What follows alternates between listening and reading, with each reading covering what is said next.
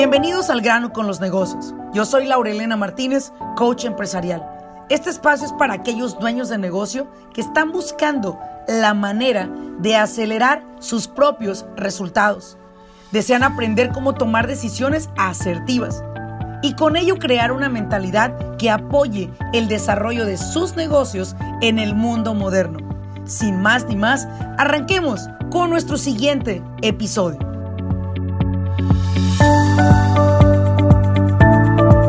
Hola, ¿qué tal a todos? Bienvenidos a un episodio más de su podcast Al grano con los negocios. Te saluda Laura Elena Martínez.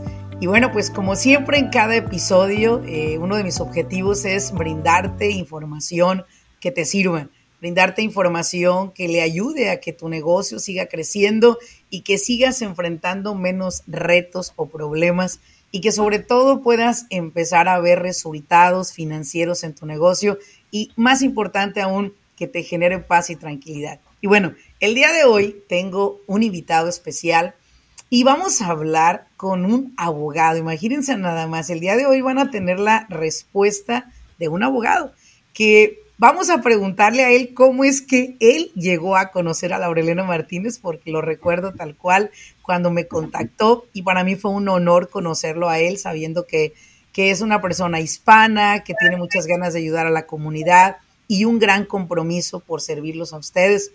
Y el día de hoy queremos hablar de un tema para ustedes que nos escuchan de lo que es asociar a personas a su negocio esas veces que te dan ganas de que voy a hablar, mi primo me dijo que se asocia conmigo, mi compadre me dijo que se asocia conmigo. ¿Qué tienes que ver antes de decir sí a una sociedad como esa? Y todavía también vamos a agregar un tema de cómo aprender a protegerte de demandas laborales y demandas de parte de tus clientes. Así que el día de hoy tengo conmigo al abogado Estefan y quiero pedirte, Estefan, que te presentes tú, que las personas conozcan quién eres, eh, dónde tienes tu buffet y sobre todo, cuál es la práctica en la que más te enfocas. Adelante, Estefan. Ah, bueno, gracias. Hola, buenos días. Este, le agradezco la oportunidad, la Elena, para estar aquí hoy día con ustedes. Eh, yo me llamo Estefan Encarnación, soy abogado aquí, este, licenciado en el estado de California ya por ocho años. Eh, tengo mi bufete en la ciudad de Rancho Cucamonga, pero servimos a todo el sur de California. Uh, mi bufete se llama EBL Law Group. Este, tengo dos otros socios. Uh, yo hacemos varias uh, distintas áreas de ley, pero yo específicamente me enfoco en los asuntos de negocios, ya sea en la formación, en la manutención del negocio y pues en la litigación de negocio, entre negocios y entre los dueños de Creo que elegiste una de las, de las áreas, de las prácticas más necesitadas y sobre todo me gustaría que contaras un poco la historia. ¿Cómo fue que conociste de Laurelena Martínez? Porque esa historia me gusta mucho, fíjate, contarla. ¿Cómo fue que tú y yo nos conocimos, Estefan? Pero cuéntalo tú, porque si lo cuento yo van a decir ahí Laurelena se está ¿no? No, pues este, lo que como, como sucedió fue que yo vino un cliente, um, pues a hacer una consulta conmigo y pues le estaba acerca de un asunto de negocio y me estaba comentando, o sea, yo lo, que le estaba diciendo, él me dijo que me le recordó a, usted de la, del consejo que, que, que tú has dado a, a, sus, a, su, a su público. Y dije, oh, qué interesante, este, me, me, me encanta saber que hay gente como usted que está dando un buen modelo, de un, ejemplo hacia nuestra comunidad. Ah, y pues me dio, me, dio ganas de, de, hacer búsqueda y pues de, contactarla. Dije yo, wow, este, ah, para la gente latina, pues eh, qué excelente eh, saber que pues existe un recurso como usted y de si yo puedo aportar y apoyar, porque de eso se trata, ¿verdad? Que todos podemos salir adelante. Sí, Estefan, gracias. Y sí, mira, yo cuando tuve la oportunidad de, que me encontraras, me, dio muchísimo gusto saber que personas tan profesionales como tú, eh, de alguna manera coincidamos en los consejos que le damos a la comunidad. Yo estudié leyes en México, no en Estados Unidos. Sin embargo, la experiencia que me da ya de más de 20 años haciendo consultorías y haberme expuesto a tantos casos diferentes en las empresas. Alguien me preguntó hace poco, me dijeron, Laura Elena, eh, ¿cuántas industrias conoce usted? Le digo, en verdad no las puedo numerar, me quedaría muy corta. Eh, conozco muchísimas industrias, personas que venden de a tiro, desde, viven desde vender popó de vaca hasta personas que viven de la basura y que facturan millones de dólares, como, o sea, diferentes industrias de las más raras que te puedas imaginar. Pero algo que sí me queda claro es que personas como tú, en el idioma que estamos hablando en español, son muy necesarias. Y creo que aquí, Estefan, hay una gran, uh, hay una gran separación, hay un gap muy grande que posiblemente ni tú ni yo en toda nuestra vida podamos llenar con la comunidad hispana. Estamos hablando de millones y millones de dueños de negocios hispanos. Estamos hablando que somos el 62% en los Estados Unidos. Somos la mayoría de la minoría que manejamos negocios en Estados Unidos. Y lo más importante aún, que somos la minoría, pero también la mayoría de los que facturamos arriba de un millón de dólares de ventas en nuestros negocios. Y lo más importante y lo que me hace a mí más enorgullecedor es que nosotros somos self-found companies. Quiere decir que el colchón donde se guardó el dinero un día fue el que fundó nuestra compañía, compró las máquinas, los equipos. Es el sacrificio que hacemos. El sacrificio que nuestra gente hispana ha hecho para fundar sus propias empresas perdón por otras, otro tipo de, nacionalidades, pero están esperando como que llegue una, un apoyo del gobierno para abrir un negocio. Nosotros no. La verdad, nosotros no. Nosotros sabemos lo que es apretarnos la tripa y sacar adelante un negocio. Y, oiga, te, doy, otro dato de, la minoría. Este, los abogados latinos, hispanos en California, de todos los abogados activos, solo somos un 4%. ¿Te das cuenta? 4%. O sea, nos damos cuenta que, que, ustedes con el 4% que son, tampoco son suficientes para toda la demanda que tenemos en California, especialmente voy a hablar de California, no voy a hablar de otros estados, pero también te voy a hacer preguntas sobre algunos otros estados porque aunque sé que practicas acá, sé que puedes también operar en algún otro estado, porque este, este podcast lo escuchan por todo Estados Unidos y el mundo entero, dueños de negocio. Y me siento orgullosa de toda esa gente que me contacta de, de, Oregon, de Nebraska, de Minnesota, North Carolina, South Carolina, e hispanos que están haciendo historia en sus negocios en cualquier parte de Estados Unidos. Y es muy admirable que somos self-found companies, que quiere decir que de su propia lana han construido sus negocios. Estefan, vamos como el dermatólogo, al grano con las preguntas, porque yo estoy ansiosa porque me ayudes a contestar las respuestas correctas para estas personas basado en lo que la ley dice, ¿no? A mí me llegan muchas personas compartiéndome el hecho de que se quieren asociar con alguien, quieren traer un socio a su corporación o ambos quieren fundar una corporación.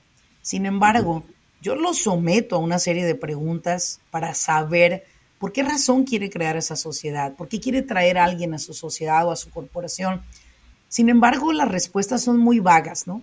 Y yo quiero que tú me digas, ¿qué es lo que un empresario debería de considerar antes de traer a un socio a meterlo a su entidad corporativa o a formar una entidad corporativa de cero? ¿Qué es lo que deberían de considerar para no verse envuelto en demandas entre socios? Claro, Uh, so, lo primero que se debe de hacer es eh, tener, hacer su diligencia en, pues, el, historial de esta persona, ¿verdad? Um, yo no solamente cuando digo historial, no, antecedentes penales, pero más bien su historial de, entre, eh, como comerciante de, de, de, negocios, ¿verdad? Este, y no es que usted, digamos, pues, que no, no debería darle pena de hacerle preguntas financieras a, un potencial socio, ¿verdad?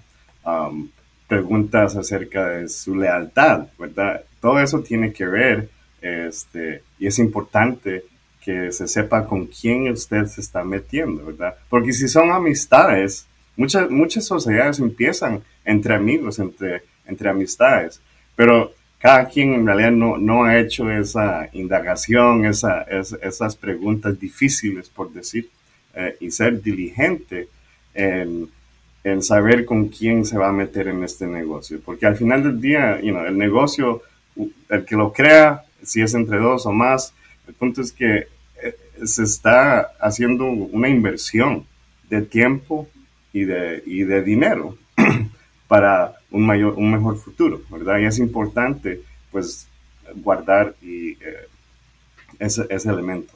Entonces, ¿cómo se, o sea, usted le puede pedir una cuenta financiera? De igual manera que cuando los bancos lo califican a uno para un préstamo, de igual modo usted puede pedir esa misma información. Me encanta. ¿Sabes qué? Te voy a detener un poco ahí. Me encanta cómo lo pusiste. De la, de la misma manera que un banco lo califica y lo que le solicita un banco para precalificarlo, usted debería de hacer lo mismo con sus socios. O sea, quiero entender, Estefan, debo de pedirle estados financieros de sus cuentas de banco, ¿verdad? pida estados financieros, pida este, la, declaración de impuestos por, por lo menos de dos, tres años atrás. Dos, ya, exacto. Ya, cuando usted se mete, eh, cuando son socios, existe la ley de lealtad entre socios, ¿verdad? De igual manera, cuando usted se casa, existe esa obligación de ser leal a su pareja. Pues esa misma obligación existe entre socios, ¿verdad? Mm. Y si usted no conoce a la persona con quien se está metiendo, es difícil serle leal, pero por lo menos ah, al descubrir es muestra de la buena fe y a, y a esa persona que se quiera unir con usted, si titubea, si no quiere darle información, si le dice que, oh, sabe que eso es muy personal, eso ya, ya mejor usted va buscando a otra persona o, buscando a otro socio, ¿verdad? Sí, porque mucha gente hasta se siente ofendida. Oye, no manches, ¿cómo me estás pidiendo eso? Si nos conocemos de años, compadre. No. Sí. Otra cosa podría ser también que les, les apoyaría correrles el crédito a las personas, Estefan claro, claro. Sí. Eh, y, para que, um, son muchas veces, este, ¿qué es lo que el, socio está aportando al negocio, verdad? Ah, porque no siempre es dinero. A veces una persona tiene el dinero y la otra persona tiene el conocimiento, ¿verdad? O viceversa. Sí. ¿Verdad? Pero el punto es que el conocimiento y el dinero tienen un valor, ¿verdad? Entonces, entre ustedes, pues se tienen que averiguar qué, qué, qué valor se le da al conocimiento y a la labor que se va a hacer como inversión inicial en el negocio. Eh, y que, que pues, eh, esas son las cosas, los detalles que hay que hablarse entre los, entre los socios, ¿verdad? ¿Qué tipo de, de negocio van a tener? O sea, que si van a tener una corporación, una LLC, o si simplemente van a ser socios, ¿verdad? El punto es que hay que saber quién va a estar a cargo, si van a tener los mismos derechos de votos o no, este, qué asuntos la otra persona se va a encargar, qué asuntos no, a quién se le da la última palabra, uh, o si solamente hay dos personas, quién sería un tercer persona para, este, para decidir un voto, por decir. Uh, las cosas se complican, pero si usted hace su investigación anuncia, si obtiene una consulta con un abogado por lo menos para que más o menos vaya sabiendo qué evitar. Es correcto. Otra de las cosas que yo también les recomiendo, tú dime si voy bien, una de las cosas que les recomiendo es, también tienes que, por ejemplo, se da mucho en las industrias de construcción, nos vamos a asociar. Mi amigo hace pintura, que fue un caso que a mí me pasó, mira, te voy a explicar el caso. Me llama esta persona y me dice, la Lorena, tengo una oportunidad que un amigo en una ciudad donde pues se gana más dinero que donde yo opero, él se dedica a pintar casas, yo me dedico, voy a, voy a cambiarle de profesión para no, para que escuche esto y no diga la sí. tocó mi tema. Él se dedica, pon tú, a poner patios, ¿no? Entonces dijo, pues él tiene pintura, yo tengo patios, entonces los dos podemos trabajar en, unión y nos vamos a, lo voy a asociar a mi corporación o voy a crear una nueva. dije, a ver, espera, espérame tantito. Tienes que, tienes que sopesar o evaluar esto en el aspecto de que posiblemente no hay necesidad de que tú crees una corporación, no hay necesidad de que tú lo incorpores a la tuya. Posiblemente puedes comenzar a trabajar con un, un, eh, un partnership, ¿verdad? un contrato, un convenio de sociedad, eh, en el cual puedes tú comprometerte a de tal, de tal cantidad, tal porcentaje te voy a dar, y de tal cantidad te voy a dar tal porcentaje, y a final de año te entrego un 10.99.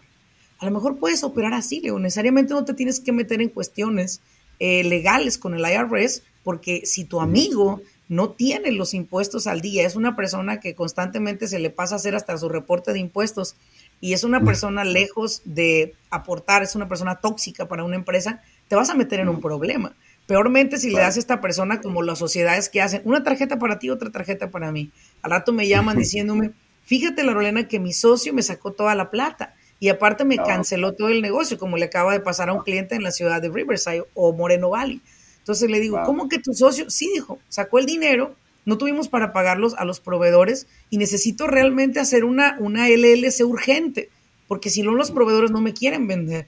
Pero ¿cómo pasó eso? Dice, bueno, lo que pasa es que cada uno teníamos una tarjeta, eh, éramos los dos eh, personas para decidir en la cuenta, entonces él fue, decidió, pero yo no estaba ahí cerró la cuenta y va a cerrar la corporación y se quiere declarar en bancarrota. Y yo, ay Dios, espérame tantito, ¿no? Sí, pues tienes que empezar lo tuyo y de ahí me dice el cliente, jamás vuelvo a hacer una sociedad.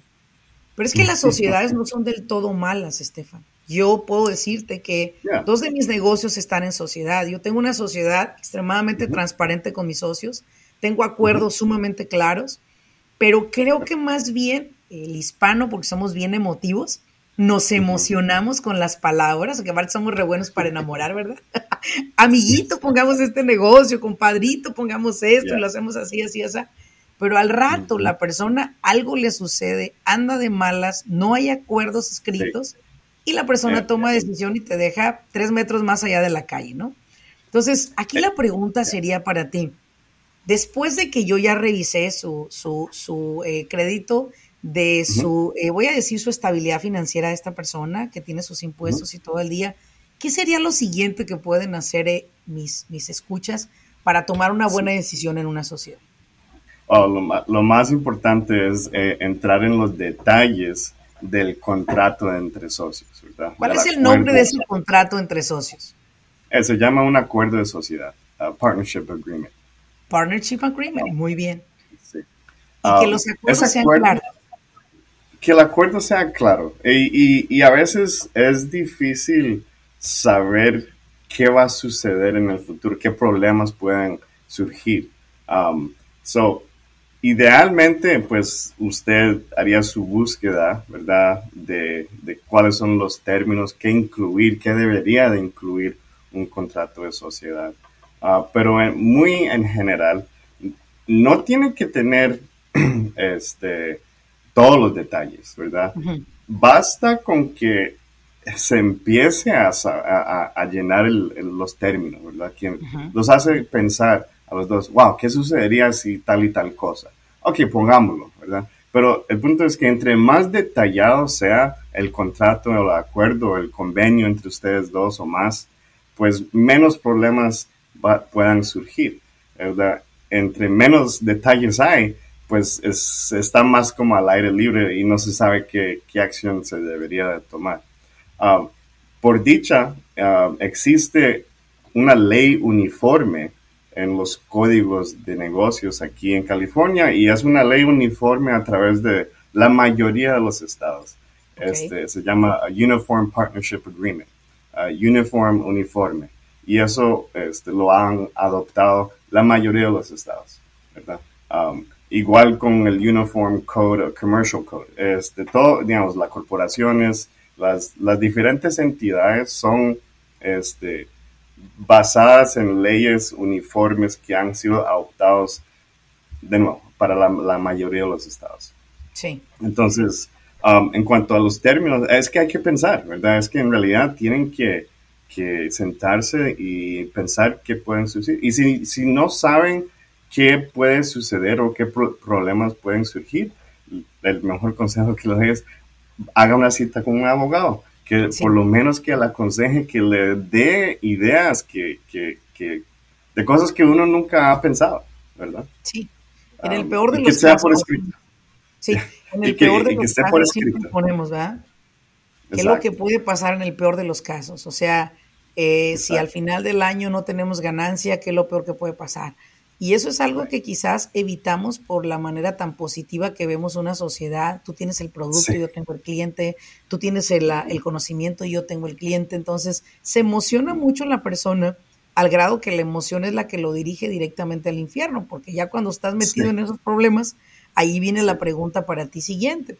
¿Cuáles son las causas más comunes que hace que los socios se demanden? Dime tú cuáles son las causas más comunes que has visto que has representado. Lo, más común, desafortunadamente, es este, la deslealtad entre de un socio hacia el otro, ¿verdad? Este, cuando una persona no, no le es leal a su socio porque toma acciones que son en contra de los intereses de su socio, ¿verdad?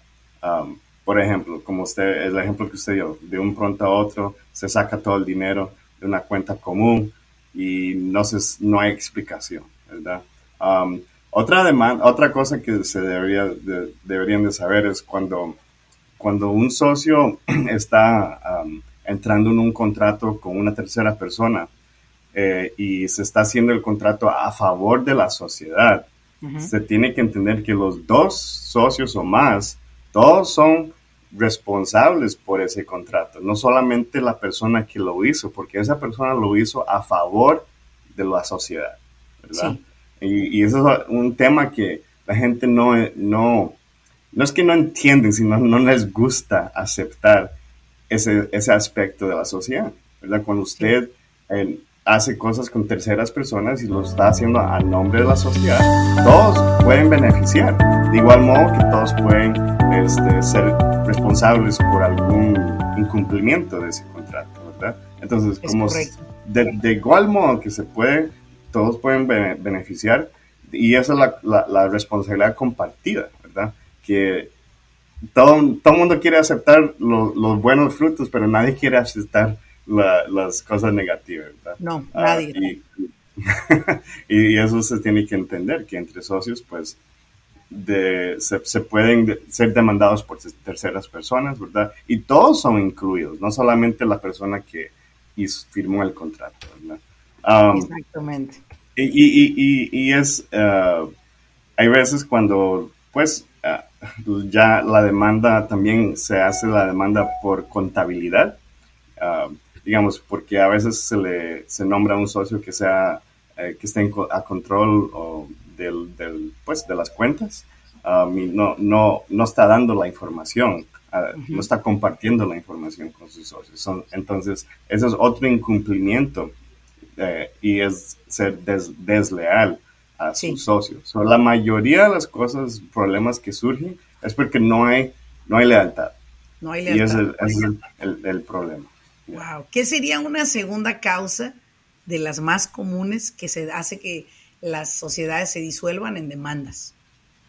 Ya, eh, y, y, y, esa es um, legalmente la, manera de, usted puede, si no, no están de acuerdo en disolver la sociedad, se puede demandar para obligar que se disuelva, ¿verdad? Ah, la gente tiene que entender que cuando se vaya a disolver una sociedad o una compañía o lo que sea, la, lo, lo, lo, primero que va a ordenar un juez es primero paguen sus deudas del negocio hacia las terceras personas. Ya, después de haber pagado eso, si hay algo que sobra, eso es lo que se va a repartir. Pero no se pueden dejar por afuera las personas afectadas por los problemas entre los socios, ¿verdad? Y dime una cosa, Estefan. Normalmente pasa en las cortes de los divorcios de los negocios como los divorcios de una pareja. Es como que, a ver, espérate, hasta que no paguemos lo que debemos nos podemos divorciar como negocios. O sea, es el, mismo, es el mismo despelote que se da en un corte. Eh, eh, eh saber que las leyes de matrimonio aquí en California están basadas en las leyes de entre socios. Es que es casi lo mismo, es casi lo mismo, esa, esa lealtad, esa fieldad, esas decisiones que usted tiene que tomar, siempre tienen que ser para, el, para lo mejor para la otra persona, igual que un matrimonio.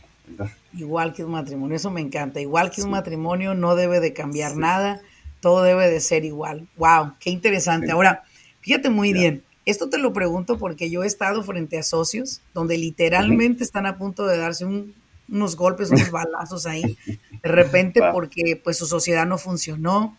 Y yo siempre les he preguntado, ¿han hecho algún agreement, algún partnership agreement? No, pero tenemos la corporación. A ver, espérate. La corporación es un, ¿correcto? Pero el partnership agreement es el contrato en el cual ustedes hacen un convenio como socios donde se van a asignar responsabilidades y obligaciones en ambas partes y las van a cumplir. Y que si no hay cumplimiento hay sanción. ¿Cuál es la sanción si no se cumple? Y creo que en esa parte este podcast le va a apoyar a muchos de los que nos están escuchando para dos cosas. Una, no se asocie si usted no considera que puede mantener, ¿sí? Un convenio entre sus socios. Y dos, si usted está asociado con alguien, hagan un convenio, un partnership agreement, para que ustedes puedan llevar una fiesta en paz. Las sociedades son muy buenas, Estefan. Yo estoy a favor de las sociedades, siempre y cuando tengamos claridad. De hecho, yo creo que tú lo sabes más que yo, pero la única manera de construir una empresa grande es cuando tú traes una, dos o más cerebros que ven la visión que tú ves de un negocio. Porque solo tú puedes avanzar, pero con equipo puedes correr millas, ¿no? Es una realidad. y creo que esa es la parte que tú nos enseñas, ¿no? Ahora, Estefan. Eh, pues, yo, yo hice lo mismo, yo me asocié con, con mis dos socios, entonces yo, ya yo sabía, yo llegué al límite de, de mi crecimiento solo no, no, no, puedo abarcar más si, si yo tengo que hacer todo mi, a solito. No, no, no se puede, no se puede hacer todo y se tiene que conseguir a gente que, que pues, como usted le hacer la diligencia y gente que en realidad puede apoyarnos mutuamente. Es correcto. Ahora, otra pregunta con la que quiero que aquí los dejemos a ellos en esto es, ¿cuáles son las causas más comunes de por qué una empresa, ¿sí? Recibe demandas de parte de sus empleados o de sus clientes. Y déjenme decirles algo. Este va a ser un podcast nuevo con Estefan, porque yo necesito que él me dé detalles de qué es lo más común que sucede para que una persona sea demandado como por su cliente o por su empleado, por su empleado. Y son muy comunes las demandas. Acuérdense que en Estados Unidos estamos en el país de las demandas y que las personas toman ventaja, pero también algo importante, usted dejó la puerta entreabierta. Y la puerta entreabierta es no tener acuerdos claros también usted en su empresa y no protegerse. Así que esto lo vamos a ver en un siguiente episodio. Estefan, por ahora quiero agradecerte por la oportunidad que me das de poderte entrevistar a través de esta plataforma. Y quiero que de alguna manera me les des un consejo a los dueños de negocio que están escuchando, un consejo en cuanto a partnerships. Um, téngalo por escrito, téngalo por escrito. Y es que eso es lo, eh, esencial. Um, porque muchas veces al final, al final del día, si usted no, no tiene un acuerdo por escrito, los hechos van a estar basados en el testimonio de cada persona, ¿verdad? Y un juez o un jurado al final del día tiene que, tiene que decidir a quién le creo más, a esta persona a otra persona, porque no hay nada escrito. Y cómo se, pues la conducta también habla, ¿verdad? Este, se, tiene, se pueden comprobar ciertos acuerdos por la conducta del historial entre las personas, ¿verdad? Entonces, si usted no quiere dejar que eh, algo se decida basado en su conducta o su persona o su habilidad de decir la verdad, porque mucha gente no entiende que cuando usted se pone ahí como a dar testimonio frente a un juez, mucha gente se intimida y empiezan a titubear y no es que están mintiendo, es que simplemente están nerviosos, ¿verdad? No saben qué decir o quieren interrumpir o se ponen defensivos. Y es mejor entonces que un papelito hable por usted, ¿verdad? Mucho Algo escrito y, firmado por las dos personas, ¿verdad? Y eso ya es el, pacto que existe, ¿verdad? téngalo por escrito. Y, y no tiene que ser algo muy técnico, algo, algo, por lo menos, que, muestre algún detalle la vale. Y si lo puede hacer frente a un abogado, mucho mejor. mejor, claro. Vamos a poner tus datos dentro de este podcast, dónde lo pueden encontrar a él, su website, correo electrónico, teléfono, todo, para que ustedes puedan contactarlo directamente. Y algo muy importante también, quiero hacerles saber que Estefan va a ser parte de nuestros speakers del simposio de negocio que llevaremos a cabo el día 20 de agosto. Es un evento muy prometedor donde puros dueños de negocio podrán venirse a nutrir de personas como nuestro abogado Estefan y muchos otros representantes de diferentes entidades de gobierno que vendrán con nosotros a hablarles de diferentes temas. Así que muchísimas gracias por haberme acompañado. Gracias a todos los que nos escuchan en este podcast. Espero verlos en un episodio más y sobre todo, déjenme decirles algo, ayúdenos a llegar a más personas ya que si ustedes comparten este podcast tenemos la oportunidad de poder llegar a más oídos y, que a más personas les sirva esta información. Déjame una reseña, un mensaje dentro de este podcast y sobre todo regálanos cinco estrellitas para seguir siendo uno de los podcasts en español de negocios más escuchado en los Estados Unidos. Nos vemos en un siguiente episodio. Hasta luego.